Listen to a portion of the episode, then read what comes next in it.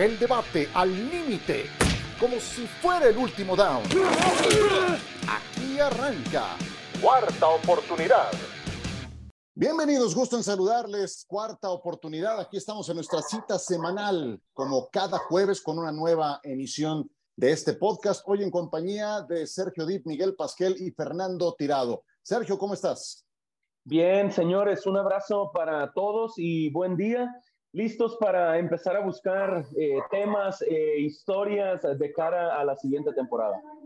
Los temas salen solos, ¿no, Miguel Pasquel?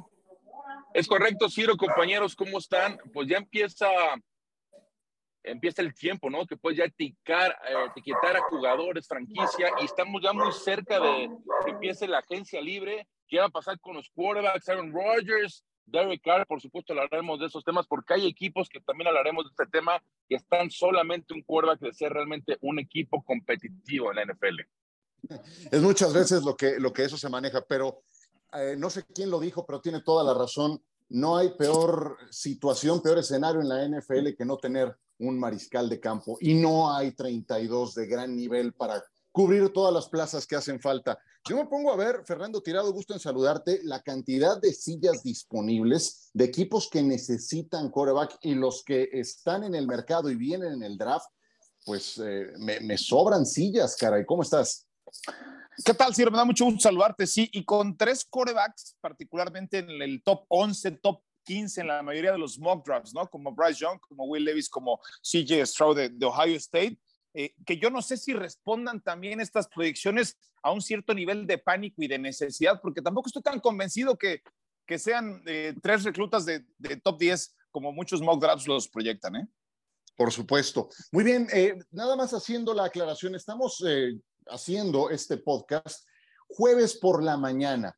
Pueden pasar muchas cosas en los siguientes días. Y algo muy importante sería lo que decida hacer Baltimore Ravens con Lamar Jackson. ¿Qué van a hacer los cuervos? Le van a poner lo que decía Miguel Pasquel, la etiqueta de jugador franquicia. Dentro de esa etiqueta de jugador franquicia hay dos categorías. Una es la de jugador franquicia exclusivo y la otra es la de no exclusivo. ¿Cuál es la diferencia? Cuando tú le pones la etiqueta de exclusivo a un jugador, nadie puede acercársele. Lo blindas por completo a ofrecimientos de terceros pero te obligas a pagarle más dinero. Lamar Jackson estaría recibiendo bajo estas condiciones 45 millones de dólares por una temporada. Si le pones la etiqueta de no exclusivo, entonces estás obligado a pagarle menos, 32 millones en este caso, pero no lo blindas a ofrecimientos de terceros. Si llega algún equipo interesado y pone sobre la mesa dos selecciones de primera ronda, se lo puede llevar. Entonces, Sergio, ahí podemos empezar a tener una pista de qué tanto lo quiere blindar el, equipo de, Baltimore, si le pone la etiqueta de exclusivo o no exclusivo, porque entonces si le pone la segunda etiqueta, cualquier otro puede llegar y de verdad creo que habrá equipos que pongan esas dos primeras selecciones por llevarse a alguien como Lamar Jackson. Sí, por supuesto. Y mm, luego podríamos debatir si lo merece o no, pero estoy seguro que, que varios equipos estarían interesados en él y morderían ese posible anzuelo. Sabemos lo que ofrece Lamar Jackson para mí. Eh, está a triunfos en postemporada, todavía en plural, de meterse a la categoría de quarterbacks de élite. No está ahí, ha estado en la conversación, ha tenido temporadas de MVP, eh, números, estadísticas, la doble amenaza que es por tierra y por aire. Lo mejor que le pasó a Lamar Jackson fue haberse lesionado y lo peor que le pasó a Baltimore fue que se lesionara. Se notó su ausencia, se ha ganado su dinero fuera del terreno de juego, eh, lejos del campo mientras se recuperaba de esa lesión.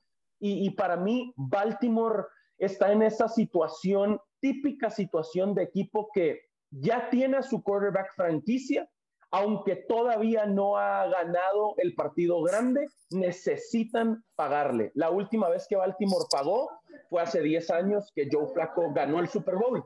Tuvo una tremenda postemporada Flaco y fue campeón del Super Bowl 47, pero luego nunca estuvo a las expectativas de, su salario. Para mí, Baltimore tiene que mantener a Lamar Jackson.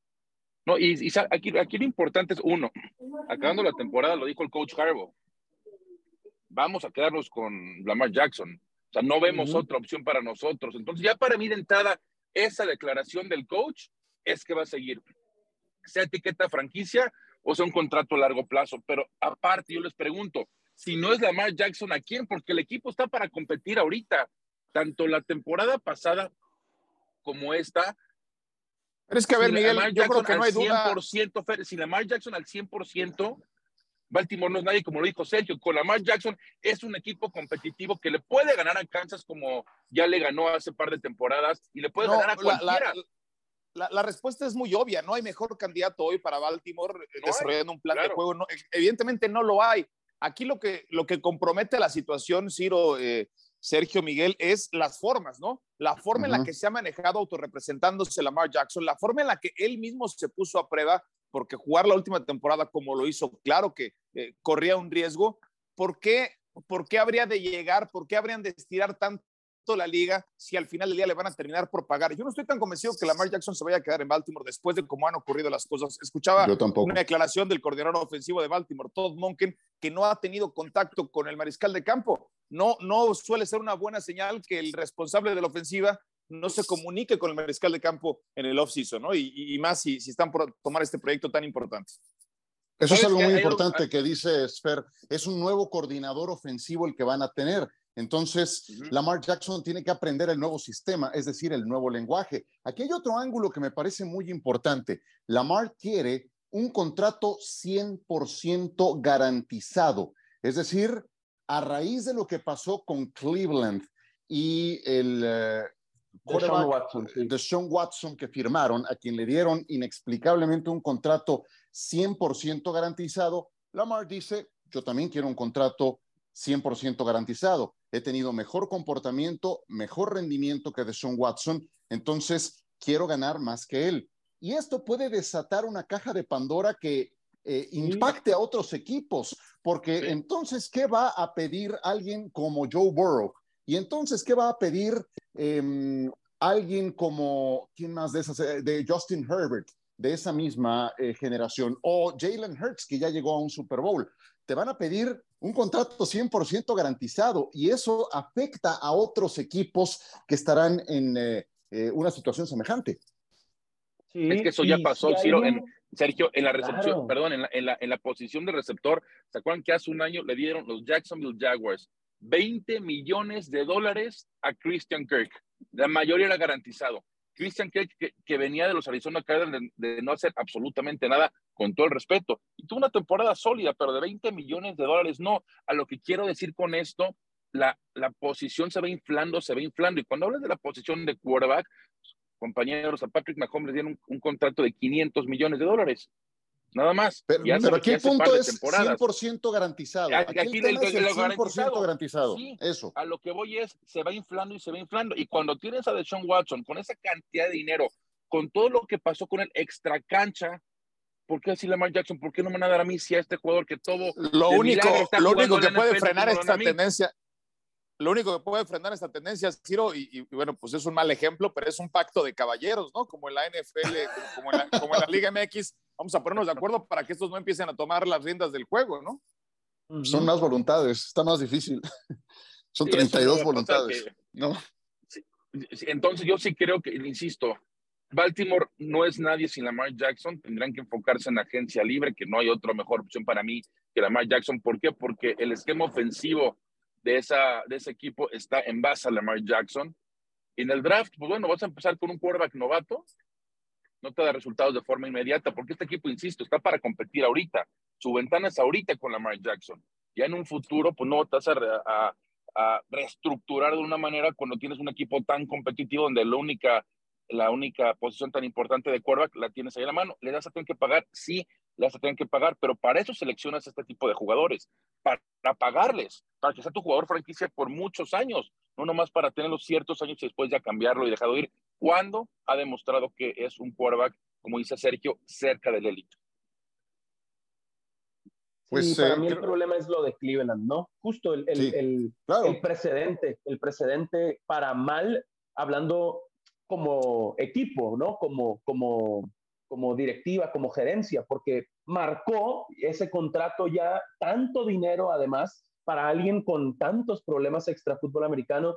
Y, para mí eso va a tener que parar porque el único, el único quarterback para mí que podría exigir y merecería su dinero garantizado hoy es Patrick Mahomes, ningún otro. Y, ni él lo está haciendo, ni él lo está intentando. Sí, aquí el problema es si Baltimore muerde ese anzuelo, que, que vaya, yo no, no, lo hicieron hace un año y por eso es que las cosas están ya orilladas hasta este punto. Em, y, también creo que lo tendrían que frenar los, eh, los Baltimore Ravens, pero entonces tendrían que pensar en otra alternativa, porque tampoco creo que Lamar Jackson esté dispuesto a jugar una temporada más, por muy bien pagada que esté, por 32 o 45 millones. Él se va a aferrar a un contrato a largo plazo. En este momento él tiene la, la sartén por el mango porque quedó probado que sin él Baltimore promediaba 12, 13 puntos. Vi el dato eh, Baltimore sin Lamar Jackson tenía la ofensiva número 28 de la NFL y estás desperdiciando un equipo competitivo en otros rubros, especialmente en materia defensiva. Entonces, esto me parece fascinante, honestamente, este como un primer eh, tema que tiene que resolverse. Y también otro, no sé si tenga alguien algo que agregar del tema Lamar Jackson o le damos hacia Derek Carr y, y lo que está también con eh, Aaron Rodgers, que me parece otro, otro ángulo muy interesante para las siguientes semanas. ¿Alguien tiene algo más de Lamar Jackson que agregar? ¿A la una? no, yo, yo, simplemente ver la división. Ajá. tú tienes a Kenny Pickett, que creo que va a ser un buen quarterback. Cleveland, ya sabemos lo que es de Son Watson. Todavía tengo mis dudas si va a tener éxito o no. Y tienes a Joe Burrow en Cincinnati. Entonces, una división sumamente competitiva que sin Lamar Jackson Baltimore podría ser sotonero por muchos años en esa división. Pues eh, Lamar ya demostró que puede ser un jugador más valioso. Ahora, no es cualquier jugador, necesitas un diseño de sistema muy particular. Lo tuvo en Baltimore, ahora tiene un nuevo coordinador ofensivo. Quien tenga a Lamar Jackson la próxima campaña querrá que esté a tiempo para aprender ese nuevo lenguaje, es decir, ese nuevo sistema. Ahora, ese otro tema que tiene que ver con Derek Carr, porque eh, según escuché, ya salió de la oscuridad eh, Aaron Rodgers, y no es broma, de verdad, estuvo aislado un tiempo en un cuarto oscuro. Eh, Ustedes escucharon detalles del tema, ya se publican algunos en la página de ESPN.com. ¿Cuáles son, Sergio? A ver, cuéntanos. Pues, a ver, de entrada habla el propietario ya de, pues, de ese lugar de retiro, digámoslo así, de para no mencionar el nombre correcto ese resort, que abandonó las instalaciones. Rogers apenas este miércoles. ¿Dónde estuvo? En el sur de Oregon. Hablan de días y noches en, en plural. Aaron Rodgers ya había hablado con su amigo Pat McAfee ahí en, en, en su show que iba a estar cuatro días en, en, ese aislamiento, cuatro noches. Hablan de una habitación eh, de 300 pies medio a nivel de la superficie y medio subterránea, dicen sin luz. Leí también, me acuerdo, una cama de tamaño queen size, un baño y un tapete de yoga en el piso para meditar. No más que eso. Bueno, al menos supongo que habrá tenido room service, si, iba a quedar totalmente aislado, habrá tenido algún contacto de ese tipo, ¿no? Bueno, mira, ojalá le haya servido a Aaron Rodgers todo esto y, más para la decisión que debe de tomar, ¿no? Yo he escuchado, yo he escuchado decisiones de todo tipo, que Green Bay está hasta el copete y que ellos ya están viendo eh, el siguiente paso. He, escuchado también a otros eh, periodistas muy em, cercanos al equipo de los Packers que dicen, no, a ver, hay un contrato firmado y se van a, aferrar al mismo. Entonces, vaya, esto no deja de ser un misterio. ¿Ustedes eh, hacia dónde lo ven, Miguel? Mira, yo estaba revisando los momios el súper favorito, sí, sí, claro, en caso de que no se retire, por supuesto, el súper favorito para llevarse a Aaron Rodgers eh, son los Raiders, ¿no? Una nueva reunión con Davante Adams. ¿Cómo está el momio? Menos 300. Es decir, si tú apuestas 10 pesos, ganas 3 pesos. Oye, Miguel, pero de, así de, favorito está el momio. ¿eh? De la, de la espiritualidad, de la oscuridad a la banalidad de Las Vegas, ¿te hace sentido? a la banalidad, a, la, lo mundano, al, al, Sí, o sea... Pues bueno, yo creo que ese tipo de retiro que acaba de tirar, ahí reflexionó, oye, Las Vegas un buen lugar para mí, pero, pero, tú sabes mucho de esto. el ir, no, cuando un momio está, no, espérame, no, no, no, del momio, cuando está menos 300, algo se sabe. Sí, es muy favorito. Algo. Si dijeras, mira, Green, Bay, Green Bay es el segundo, más 230, le sigue los Jets, que se me haría un muy buen lugar, más 650, los Patriotas, eh, más 1200, igual que con Washington. Pero cuando tienes un momio de menos 300, prácticamente es algo garantizado. Sí, uno empieza a atar cabos, Ciro, y yo también, igual que tú, leía y veía muchos big writers, ¿no? De, Green Bay, decían ya, they had enough, ¿no? Ya tuvieron suficiente en, Green Bay y están hartos, están listos para, para dar el siguiente paso y ya no ir con Aaron Rodgers. Que, que si hay un momento para competir en esta conferencia nacional con un mariscal de campo como Aaron Rodgers, es este, ¿no? Porque queda, queda pues medianamente abierta la nacional.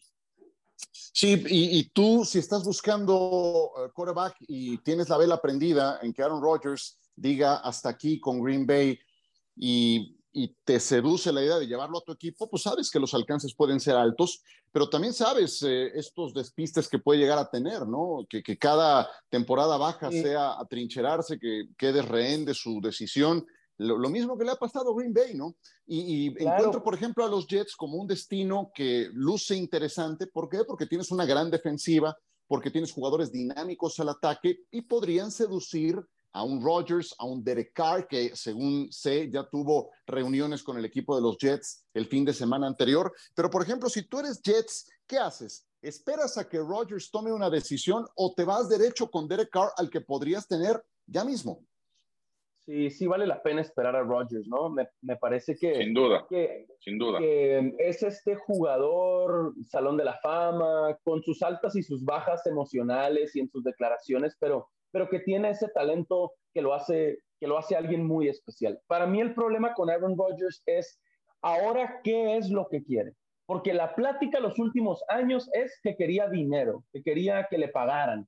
Se le pagó, Hoy tiene la opción de regresar a Green Bay y tomar prácticamente 60 millones de dólares garantizados por jugar en este año. Y ahora se quiere ir de Green Bay. A mí, ya lo hemos platicado muchas veces, Ciro, ese es el, el tema principal, el, liderazgo que no me gusta de, de Aaron Rodgers o la falta de liderazgo y qué bueno que hoy no está John para defenderlo porque podemos decir todo esto abiertamente, aunque done a la caridad y aunque agarre la piñata y el tequila y todo eso, esa relación que John tiene con él, que me encanta, pero este es Aaron Rodgers. Antes quería dinero, ya se lo dieron y ahora se quiere ir de Green Bay. Y antes quería echar a Mike McCarthy y lo echó y quería la Fleur y ahora se quiere ir de Matt LaFleur. Este es Aaron Rodgers. Entonces, eh, ¿qué tan comprometido va a estar este año, si es que regresa y al equipo al que llegue, es, siempre la incertidumbre que se agradece que nos dé tema, que nos dé carnita, que nos dé de qué hablar, pero para mí es, es más un dolor de cabeza que otra cosa en la organización en la que ¿Tú qué dices, Fer? ¿Te esperas a Rodgers o tomas a Carr si fueran los Jets? Eh, hablando de lo estrictamente deportivo, sí, para tratar de capitalizar esta ventana de oportunidad, porque los Jets también tienen un muy buen equipo para competir en esta misma temporada tendría que doblar las manos y tendría que esperar a Rogers. ¿eh? Yo, yo, yo sí, eh, hay, hay, una... Es que hay una, hay con una Zach Wilson al final, aunque al final... es que te puedes quedar como el perro de las dos tortas, pero, pero tú me pudieras decir que con Derek Carr el equipo tiene aspiraciones serias. Yo francamente no creo. Pero mejores que con Zach Wilson, sin duda, ¿no? Sí, mejor ah, con Zach Wilson, sí, pero, sí, son mucho mejores con Aaron Rodgers, ¿no? yo, yo, estoy de acuerdo. Yo, si, si fuera Joe Douglas, el gerente general, sí lo ofrezco lo que me dé el tope salarial, porque realmente estás a, esa posición de ser un equipo sumamente competitivo y me refiero a poderle pelear a los Buffalo Bills la, la división. A ver, hay que ver lo que hicieron ahorita en los NFL Honors antes del Super Bowl. Ganaron novato ofensivo del año con Garrett Wilson, ganaron novato ofensivo con Sauce Gardner y tiene una muy buena defensiva. y, no se nos olvide que Bruce Hall, que para mí iba, eh, estaba encaminado a ganar el novato ofensivo del año, se lastimó a mitad de temporada, pero es un gran corredor que tienen. A lo que voy es, las piezas están, pero pues sin quarterback simplemente no la vas a armar. Y con Aaron Rodgers creo que los Jets, olvídense para ganar la división, creo que es un equipo que pueden aspirar a mucho más de eso. te, noto que no te gusta a ti, Ciro, la decisión de esperar a, a Rodgers, ¿verdad? Es que, es que, no, no, mira, o sea, puedes tener un año con Rodgers eh, y, y sí aspirar a lo más alto pero volvemos a, los, a lo mismo, ¿no? A estos despistes, a estos ahora ya eh, me fastidié y vuelvo a amagar. Y tiene 39 años, no lo olvidemos, ¿no? Eh, sea como sea, eh, necesitarías a Rodgers comprometido ya mismo, eh, entrando en sintonía con sus nuevos receptores, exactamente lo que no hizo la temporada pasada con Green Bay. Y cuando llegó ya el mes de noviembre, veías que Christian Watson sí tenía y a Mary Rogers también tenía talento. Dices, maldita sea, ¿por qué no estuviste en los campamentos de pretemporada para ir avanzando en ese entendimiento con tus nuevos compañeros? Entonces, vaya, estas cosas me desquician honestamente de Aaron Rodgers. Y, y vaya, hablando de oscuridad de la que acaba de salir, también entiendo que no hay posición más oscura en el equipo de los Jets que la de mariscal de campo con Zach Wilson. Sí creo que ya tener a alguien como Derek Carr te implicaría un upgrade de dos peldaños o más arriba de lo que tenías actualmente y te haría más funcional. Pero vaya, e, esto es lo que me hace dudar de Rodgers, ¿no? A lo mejor te dice, me quedo en Green Bay y, y, y te quedaste esperando y ya sin alternativas que no abundan, ¿eh? No abundan, porque si no, si no son estos dos, ¿qué, ¿qué te queda? Jimmy Garoppolo, ¿qué más te queda de los corebacks disponibles? Entras ya a territorios. Sí, no hay muchos, sí. Pues sí, imagínate. O Jones, Taylor Heineke, no, cualquier cosa ya. Sí, cualquier cosa. Bueno, otro de los temas que, que tiene que resolverse es lo de Daniel Jones, que ya mencionabas porque no nada más Jones es agente libre, también Saquon Barkley, vaya, tiene, tiene gigantes que tomar una decisión en torno a estos dos. Eh, por último, antes de ir a una pausa, ¿qué creen que ocurra con Daniel Jones? ¿Un contrato a largo plazo o por una campaña como jugador franquicia, Miguel? Mira, los reportes indican, Ciro, que quiere 45 millones de dólares por temporada. Yo digo, ah, ja, ja, ja, lado de qué lo quiere? No, sí, pues exactamente. Yo me enfocaría, ¿sabes qué? En Saquon Barkley. ¿Qué hubiera hecho Daniel Jones esta temporada sin Saquon Barkley? Claro que ayudó Coach Dable, lo ayudó mucho, estuvieron en playoff, pero Daniel Jones es un jugador que vale 45 millones de dólares. Yo sí creo que Nueva York debe enfocarse y lo va a hacer en Saquon Barkley, ponerle la etiqueta franquicia o un contrato a largo plazo. Y Daniel Jones, si no llegan a un acuerdo, sí, para nada pagarle 45 millones de dólares, está bien, ten la opción de ser agente libre y hasta te puedes enfocar en el draft, como lo decía hace rato ya Fed, está Bryce Young, está CJ Stroud, está Anthony Richardson, está Will Levis, hay, varias opciones en la posición de quarterback. Sí, que vas a caer un par de pisos abajo, pero ya con un quarterback supuestamente sólido que puede llevarte adelante esa ofensiva.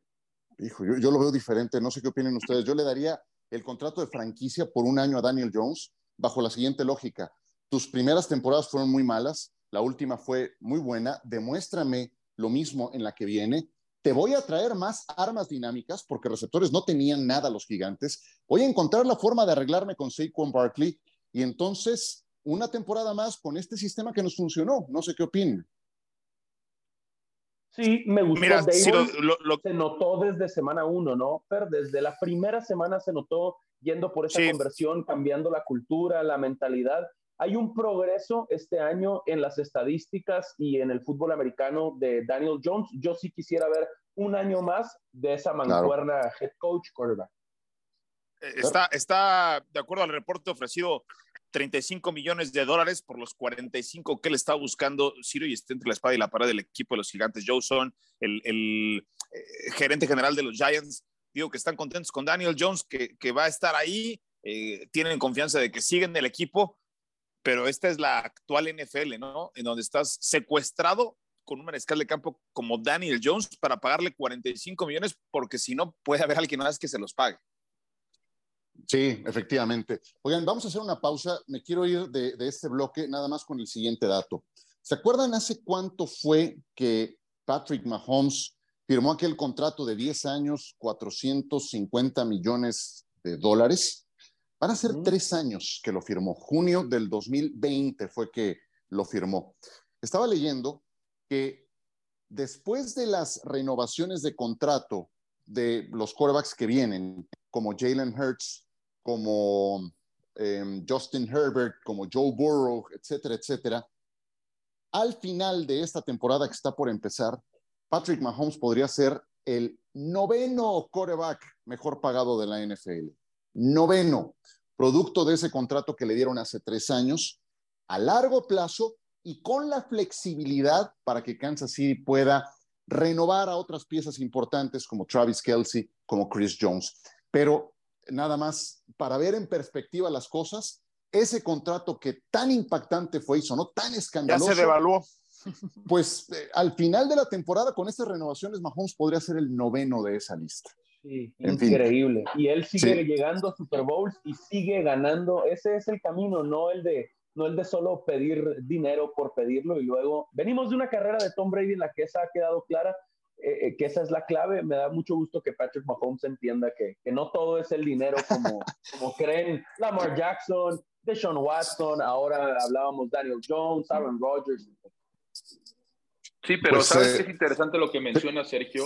Tom Brady, o sea, Patrick Mahomes en su momento fue sin duda el mejor pagado. Y esto lo vemos año tras año, ¿no? Claro. Pero ¿cuándo fue Tom Brady el mejor pagado? No, nunca, nunca, nunca. Nunca. Él puso el equipo antes que él. Y por eso tuvo la exitosísima carrera que tuvo. Bueno, gran parte es por eso, ¿no? Entonces, la verdad, lo, que hizo Brady a lo largo de su carrera en base a esto, de nunca pedir ser el mejor pagado, pues por algo se pagaron los dividendos y New England cuántos Super Bowls ganó con él y hasta Tampa Bay ganó uno con él. Claro. Perfecto. Pues vámonos a mensajes, una pequeña pausa, regresamos con la segunda mitad de esta cuarta oportunidad. Tenemos una entrevista que le hizo Miguel Pasquel a Luis Pérez, quarterback del equipo de Las Vegas. Empezó la XFL, creo que también merece la pena que comentemos un poco de esta liga que se va a convertir en un laboratorio para la NFL, no nada más para desarrollar algunos jugadores, sino también para desarrollar algunas reglas que no nos extrañe ver más adelante en la liga. Regresamos. De vuelta con ustedes, siempre son tema los Dallas Cowboys. Volvieron a llegar a playoffs, volvieron a quedarse cortos y ahora tienen un nuevo coordinador ofensivo. le dieron las gracias a Kellen Moore, duró como tres minutos desempleado, ahora se fue a los Chargers y creo que le va a ir bien ahí con Justin Herbert. ¿Cuál debe de ser la prioridad para Dallas en materia de renovación de sus agentes libres, eh, Fer? ¿Por dónde empezarías de acuerdo a la lista y evidentemente para reforzarse? ¿Qué áreas tienen que atender? A ver, Ciro, eh, encuentro 24 agentes libres en 2023 para los Cowboys, destacando lo de Tony Pollard, lo de Dalton Schultz, Leighton Van Der Esch, linebacker, Dante Fowler, eh, T.Y. Hilton, Anthony Barr, los, los, más destacados, ¿no? 24 agentes libres que tiene este equipo, que desafortunadamente renovando a ninguno de estos, resuelves el principal problema que tienes. Pero si yo tuviera que apuntar a uno, me tendría que ir con Tony Pollard, ¿no? Como una de las prioridades. Tony Pollard, eh, ¿a quién más o qué área tienen que reforzar vía agencia libre, Miguel? Mira, sin duda Tony Pollard es uno al que seguir, ¿no? Sería mi principal opción, pero como ya lo comentó Fer, un jugador que no destacó mucho, no se habló mucho de él, pero que fue muy eficiente a la hora de jugar y jugó bastante también en equipos especiales, es el safety Donovan Wilson. Para esa, para esa posición que tuvo, jugó más de 1100 jugadas, es uno de los mejores eh, safeties para mandar carga, para mandar el blitz. Le costó muy poco al equipo. Entonces, es una, es una posición que creo que les puede servir. Claro, va a pedir más de lo que está ganando ahorita, pero creo que es un jugador que deben poner el foco para enfocarse y poderlo renovar con un contrato mucho más amigable de lo que tienen ahorita para el jugador. Los tres para mí importantes que serían, uno, Tony Pollard, dos, Leighton Van Der que las lesiones hasta cierto punto lo han limitado pero cuando está sano, para mí es uno de los mejores linebackers de la liga. Y tres, este Donovan Wilson, esta posición que Dallas en la parte del perímetro ha sufrido a, través de los años, creo que es una parte importante y tuvo una muy buena temporada, puedo decir. Sí, Sergio, y de los refuerzos que deberían de buscar, ¿no crees que les falta un segundo receptor? O sea, que era CeeDee Lamb y nadie más, que lo de Amari Cooper les terminó fastidiando a la larga de acuerdo, no está muy definido después de tu receptor número uno, eh, quién es el dos, quién es el tres, y no hay, no hay tanta eh, como competencia tampoco para mí en la línea ofensiva. Yo agregaría eso a la plática. La mejor versión de Dallas reciente, ¿no? Reciente 2016, año de novato de, de Dak Prescott y de Ezekiel Elliott. El, el enfoque estaba puesto en su línea ofensiva, en lo, en lo dominantes y competitivos que eran. Para mí esa es la clave, eh, mejorar su línea ofensiva también porque ya sabemos lo que puede ofrecer Tony Pollard, que ya es el corredor número uno del equipo, pero si en Dallas creen que Dak es su quarterback, pues sabemos la ayuda que necesita alrededor Prescott. Y para mí, la mejor versión de Dak es esa, año de novato, casi hasta elimina a Aaron Rodgers y a Green Bay en playoffs con una gran línea ofensiva. Yo seguiría, porque han tenido muchas lesiones, buscando más linieros ofensivos para, para ser titulares y mejorar esa línea y también para darle profundidad al, al, a la posición. Oye, yo coincido en la línea. ¿Te acuerdas quién terminó jugando? Jason Peters, que tiene 40 años. Estaba en Filadelfia. Terminó jugando Jason Peters por el lado izquierdo. Eh, luego regresó Tyron Smith y, y ya lo, lo, tuvieron que poner en otra posición al, al, lado derecho, qué sé yo, pero sí, hombre, tiene 40 años, ya, ya estaba jubilado prácticamente Jason Peters, entonces línea ofensiva siempre es una buena idea, pero también el tema del receptor abierto. A ver, y Beckham Jr. vuelve a ser un tema. ¿Dónde les gustaría ver a OBJ, como diría el gran John, para la próxima campaña? ¿En Dallas? ¿En Patriotas? ¿En dónde les late? Dallas creo que sería un circo. Yo sin Dallas creo que sería un auténtico circo. Eh, el talento lo tiene, lo demostró en los Rams, fue campeón con los Rams, pero yo creo que en Dallas simplemente no habría esa química que normalmente le gusta a Jerry Jones, va a querer ser el protagonista y sabemos que el número uno claramente es CD Lamb. ¿Podrá otra vez aceptar un rol de número dos en esa ofensiva con Dak Prescott? Tengo mis dudas cuando no le esté lanzando el balón a él. Recordar que Dallas es un equipo que se maneja mucho con el juego terrestre y usa Oye, mucho fue, el play número, action. Fue número dos en los Rams y le fue bastante bien, ganó el Super Bowl. Sí, pero eso es lo que digo. Ciro. Sí, pero los Rams es un equipo en su momento que no establecía el juego terrestre. Se caracterizaban más por el juego aéreo, por eso tenía tantos targets, por eso lo buscaban tanto adicional a Cooper Cup. Dallas es al revés. Dallas es un equipo que corre, corre, corre el balón, usa el play action para buscar los pases también. Y cuando eres el número dos en una ofensiva donde la, la base es el juego terrestre, yo dudo que OBJ esté contento. Entonces, yo sí creo que va a ser otra opción. Podrá ser Green Bay, aunque ya no va a estar, muy probablemente no esté Aaron Rodgers. No, New te- England, no- como no lo les hace sentido ser. Baltimore. eh, Miguel, no les hace Podría sentido ser. Baltimore. De hecho, Todd Monken, No que, fue, fue su coordinador ofensivo en, en 2019, eh, dice que, que en, en aquella temporada de más de mil yardas de Odell Beckham en Cleveland y, y dice que ya le tiró un guiño, ¿no? Y prácticamente se lo está pidiendo a su gerencia la posibilidad de que llegue ahí. eh, dependerá, insisto, de renovaciones de contrato, pero a mí me hace mucho sentido que pudiese llegar a, a Baltimore Odell Beckham. Pues Eric, Eric de Costa, el gerente general, y el coach Harbaugh fueron por Deshaun Jackson. Nada más que sabemos las lesiones que presenta este jugador, este veteranísimo 30 y- jugador. 36 Sí. años ya. Pero fueron por él. Lo que dice Fer no es descabellado. Necesita, Pero a no ver, pasó- no pasó necesita nada un receptor Jackson, sólido ya. número uno, nada, Pero- porque se pero lesionó luego, luego. O sea, con- esa- es que as- así le ha ido a Deshaun Jackson las últimas Sí. tres temporadas. Entonces, digo, Sí, sí, sí. eh, bueno, en fin, mira, está, está disponible Odell Beckham, se, se un año fuera prácticamente después de esa lesión de ligamento cruzado en el Super Bowl. Mm, Dallas prefirió a T.Y. Hilton, que le entregó por ahí dos, tres buenas acciones, pero a Dallas le hace falta un segundo receptor. Eso es indiscutible. Bueno, ¿les parece si mm, movemos eh, el tema hacia la XFL?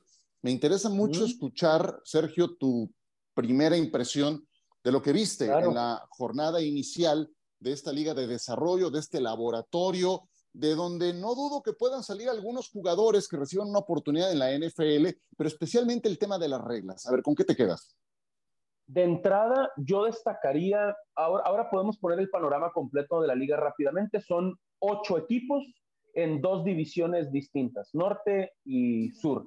Y entonces son 10 semanas de temporada regular, los dos mejores de cada división van a semifinales y eventualmente tendrán su, entre comillas, Super Bowl el 13 de mayo. A súper grandes rasgos, yo diría que lo más atractivo para mí transmitiendo en semana 1 era cada vez que había un touchdown, tienes que ir por la conversión, siempre. O pides la pelota en la yarda 2 y la conversión vale un punto, pides la pelota en la yarda 5 y la conversión vale dos puntos, o pides la pelota en la yarda 10 y la conversión vale tres puntos. Entonces, Uh -huh. estábamos en un juego como muy abierto, que, que, iba ganando eh, cómodamente Houston y la plática era, van perdiendo por 18 puntos los de Orlando, pero es un juego de dos posesiones, porque es un touchdown con conversión desde la yarda 10 obviamente recuperar el balón, que eso es algo también muy interesante. Puedes patear corto de la manera convencional estilo NFL o pedir una jugada de cuarta y 15 y si conviertes 15 yardas o más, recuperas la pelota. Entonces, al final lo ganó Houston cómodamente, pero un juego de 18 puntos eh, estaba siendo de dos posesiones de balón. Y, eso de la, de la conversión después de la anotación de touchdown me parece muy atractivo. Oye, Sergio, en, en base a esto, ¿viste alguna regla de las que estás platicando que creas que pueda servir para la NFL?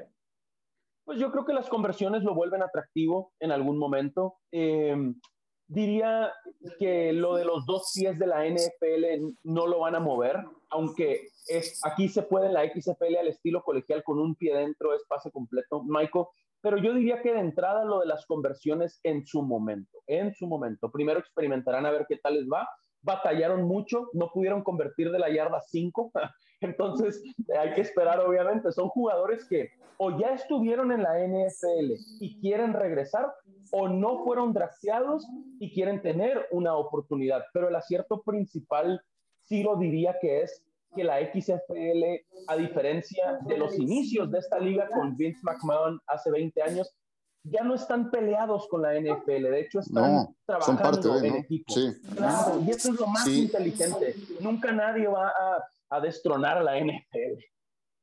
Sí, los que lo han intentado terminaron mal. La USFL, donde estaba Donald Trump ahí metido, pues terminó mal por quererle competir y por quererse llevar a jugadores como Reggie White, como eh, Steve Young, como Herschel Walker y a punta de billetazos competirle a la NFL.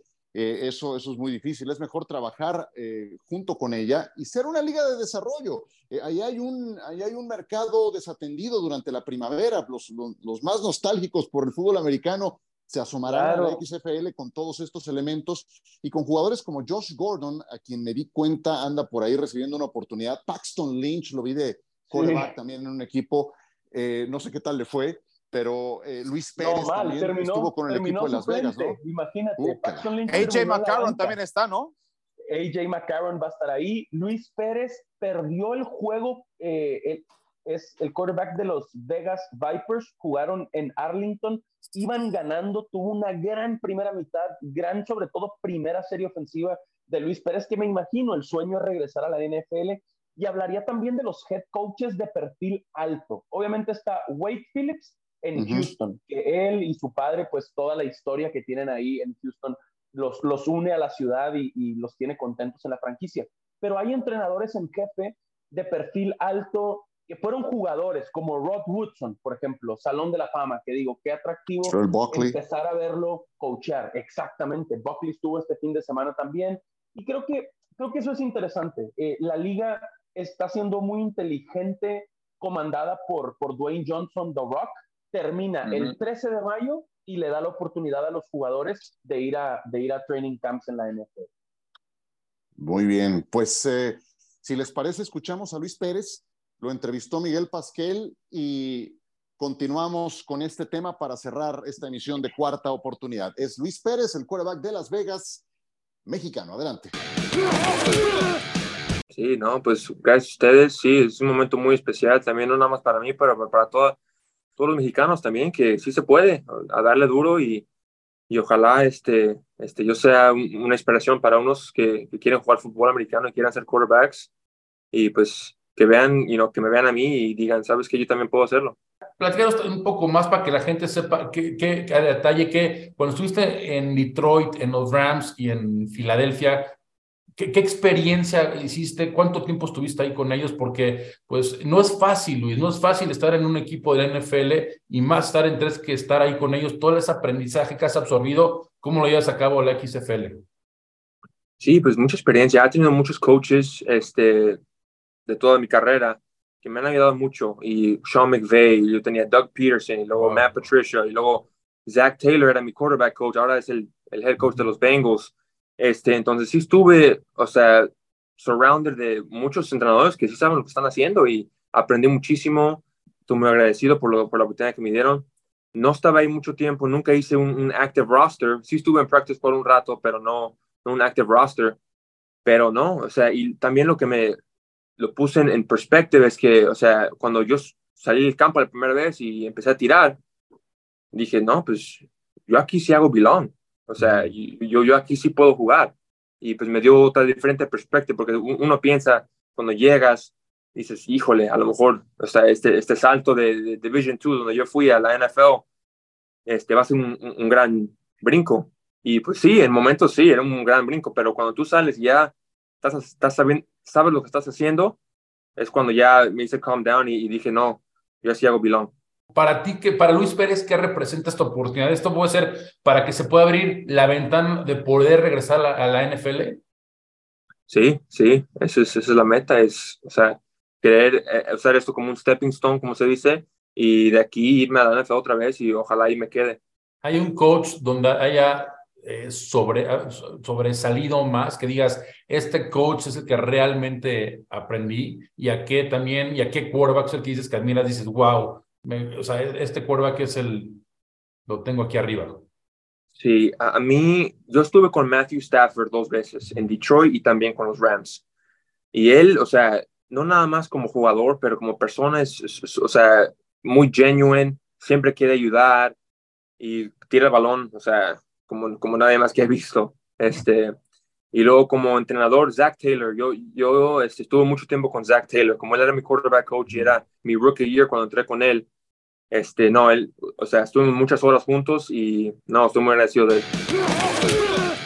Luis Pérez estuvo en campamentos de pretemporada con los Rams, recibió alguna oportunidad también con Detroit, si mal no recuerdo.